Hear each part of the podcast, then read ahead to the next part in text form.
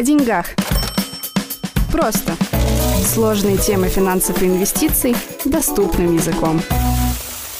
Привет! С вами снова Юлия и Алина. Это подкаст «Дельфи» о деньгах просто.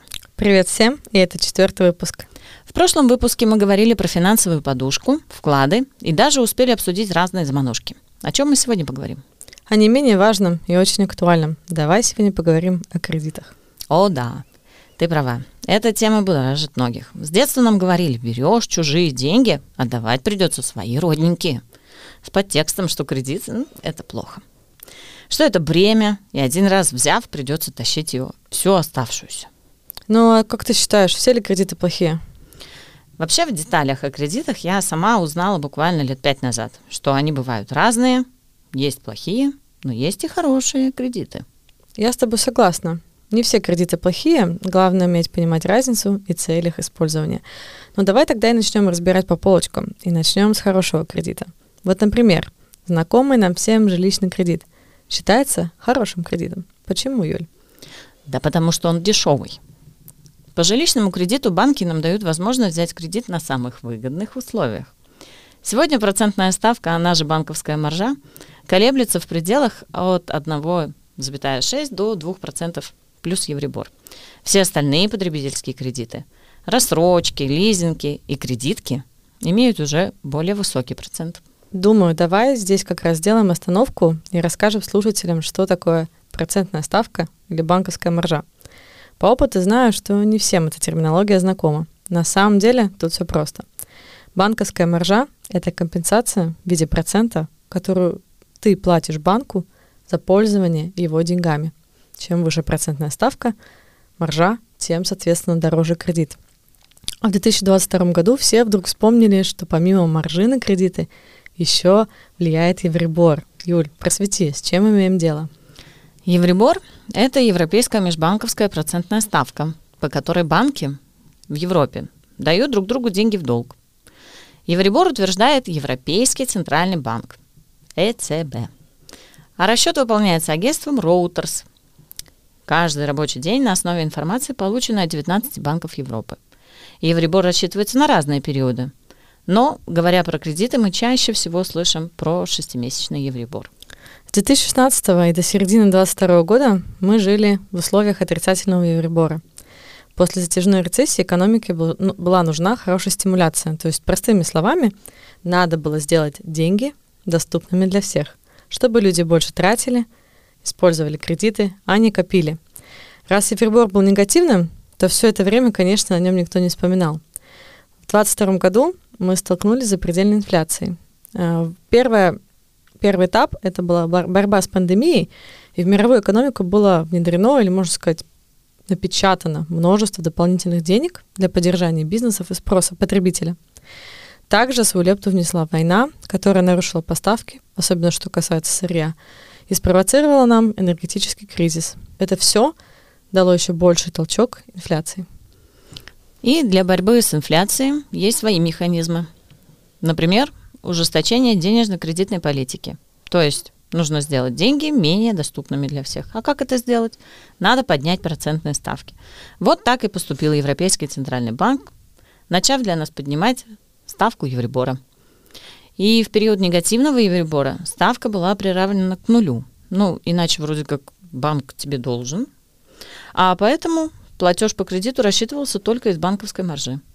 Но когда Евробор перешел нулевую границу и стал положительным, мы сразу, к сожалению, это увидели в выросших платежах, в том числе по жилищному кредиту. Ну да, не только в них. Евробор заложен и в учебном кредите, в автолизинге, в кредите, которое товарищество взяло на ремонт дома.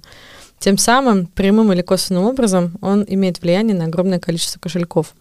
На момент выхода подкаста ставка шестимесячного Евробора, которые привязаны все вот эти кредиты, перешла отметку 4%. И остается только надеяться на предсказания аналитиков, что она достигла своего пика, и теперь можно, можно ожидать, что она замедлится и пойдет на спад. Как же было прекрасно, когда деньги были дешевые, да? Аномалия нулевого евребора создала нам такие комфортные условия для дешевого кредитования, и занимать деньги под 2-3% годовых казалось сказкой без конца и края. Мало кто вспоминал, что в период кризиса 2008 мы жили в условиях еще более высокого Евребора, который перешел границу и в 5% тогда. Да, особенно помнят те, кто, кого этот кризис затронул, а еще хуже, кого лишил жилья. Но мы сегодня не про кризисы. Скорее, наших слушателей, тебя, может волновать вопрос, если дешевый жилищный кредит превратился в дорогой, что же делать? Погашать или не погашать? Очень часто я слышу фразу «надо начать досрочно погашать кредит». Я же столько переплачиваю. И вот это вот вся паника, которая с этим всем связана. Что ты скажешь, слышала? Да, безусловно. Но сама я вспоминаю кризис 2008-2009 как возможность приобрести свое первое жилье в Таллине. Так что у любой монеты всегда две стороны. Ну, я думаю, главный затор тут в том, что многие концентрируются на том, что сегодня у них дорогой платеж. Но при этом они забывают про очень важный момент. Инфляция сделает наш кредит дешевым в долгосрочной перспективе. Давай уточним. Инфляция – это процесс обесценивания денег, падения их покупательской способности за счет устойчивого роста цен на товары и услуги. И по статистике, за последние 60 лет средняя инфляция вместе с кризисами и подъемами держится на уровне 3-4%. А то, что происходит сейчас, это временная аномалия, причина которой мы уже только что упомянули.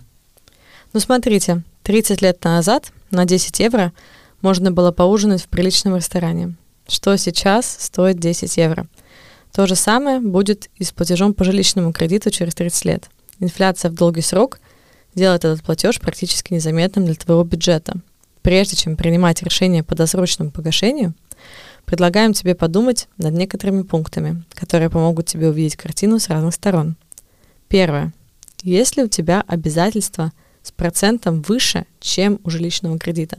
Сюда относятся долги по кредитке, рассрочки, лизинги, ну и прочие кредиты с высоким процентом. Если да, то в первую очередь тебе надо работать над погашением именно вот этих кредитов. Второе, как мы уже в прошлом выпуске разбирали, важно наличие финансовой подушки. Убедись, что у тебя имеется денежный запас на 3-6 месяцев расходов, чтобы удержать себя и семью на плаву в случае непредвиденных трат. Если подушка отсутствует, сначала собери ее. Третье. Планируешь ли ты какие-то большие финансовые покупки, которые требуют капитала? Если в течение пяти лет допустим, ты планируешь потратить крупную сумму денег на свои цели, то досрочное погашение жилищного кредита заморозит твои деньги. Допустим, ты хочешь купить еще одну недвижимость, или сделать ремонт, или сделать какое-то вложение. Тогда более рациональным решением был бы обеспеченный вклад в банке, по которому уже предлагается больше 4% годовых. Про вклады мы говорили прошлом выпуске.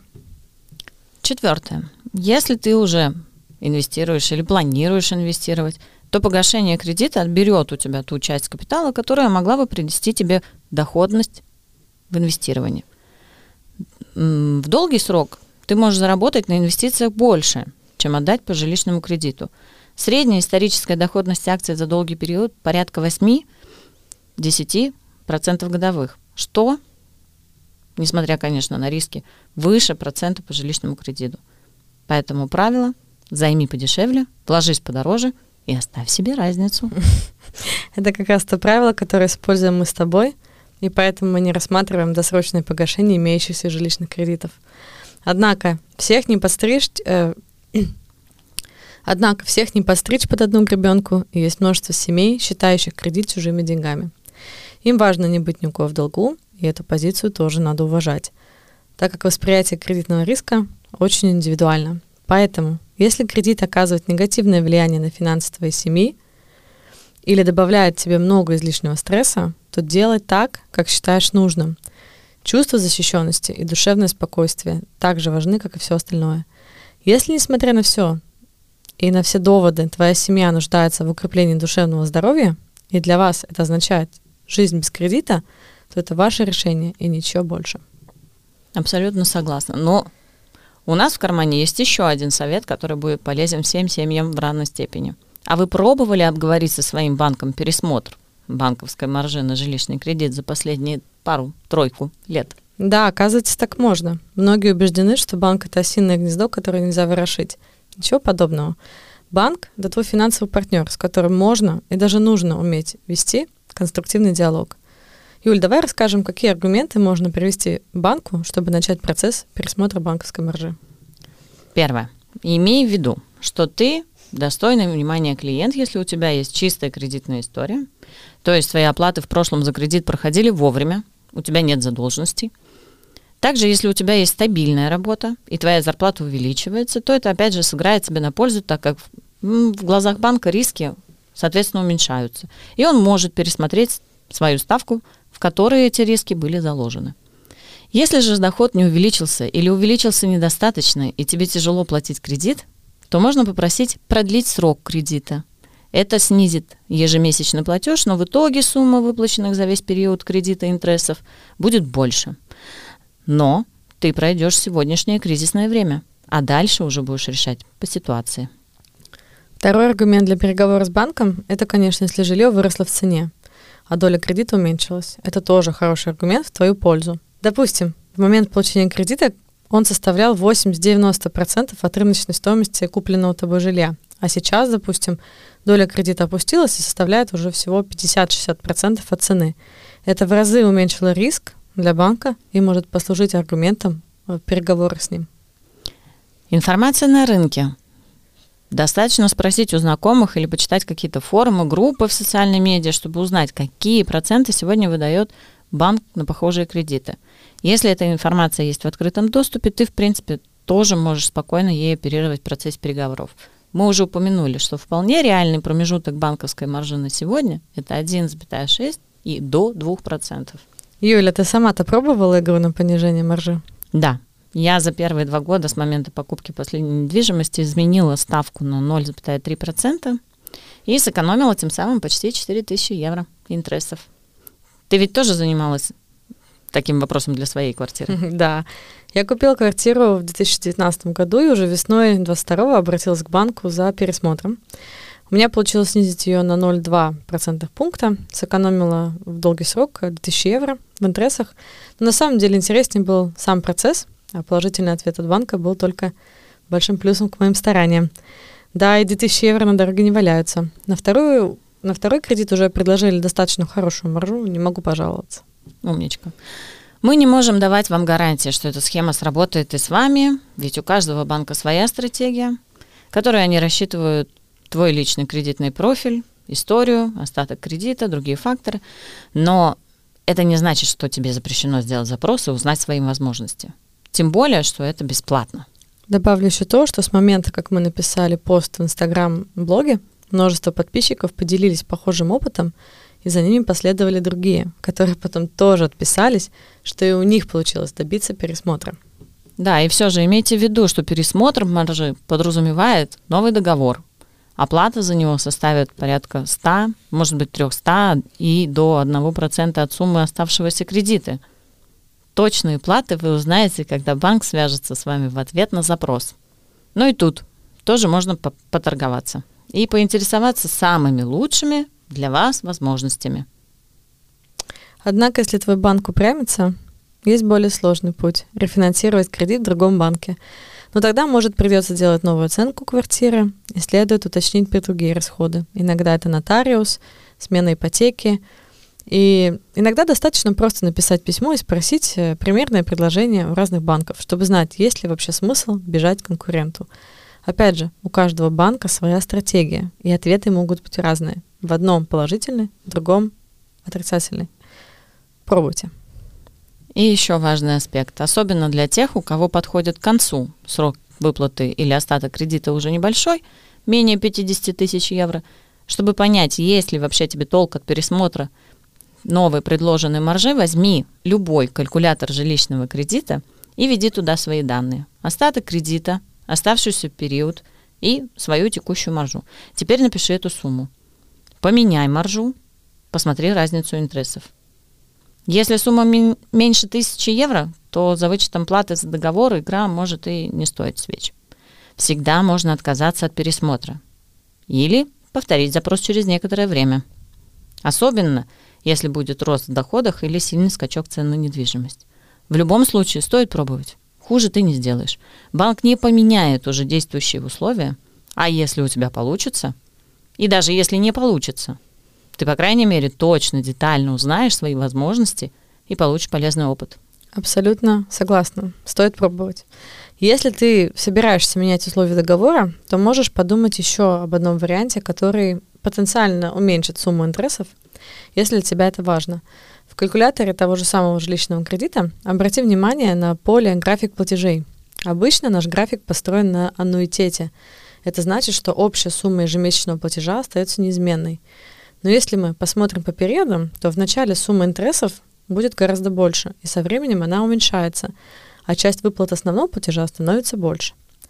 Если ты выберешь второй вариант, равные основные части, то здесь твои платежи значительно вырастут, так как в начале часть интереса будет больше, а вот основная часть погашения кредита будет неизменной. В таком случае твоя общая сумма интересов уменьшится. Но, пожалуйста, трезво оцени, потянет ли твой бюджет такой вариант, особенно в условиях сегодняшнего Евробора.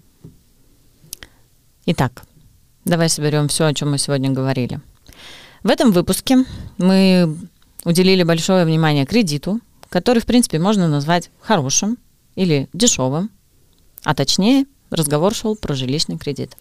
Мы рассказали тебе про разницу банковской маржи и евребора. Если первую нам определяет банк, то евребор никак не связан с нашей страной или правительством, как некоторые ошибочно считают. Надеемся, что евребор достиг или в ближайшем времени достигнет пика и потом пойдет на спад. Но время нулевого евребора и дешевых денег – это пройденный этап. Куда точно опустится евребор, никто не знает. Но предполагают, что он застрянет на отметке между двумя и тремя процентами. Да. И теперь о самом жилищном кредите. Даже если он сейчас тебе кажется очень дорогим, не суетись. И не забудь продумать ситуацию в долгосрок.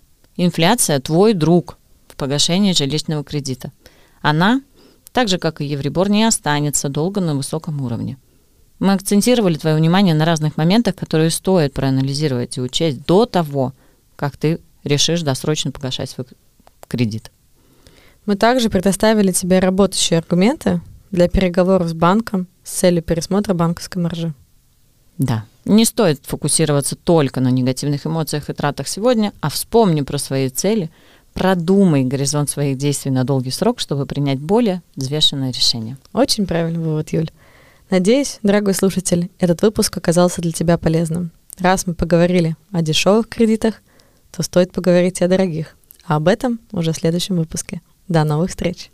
Пока. О деньгах. Просто. Thank you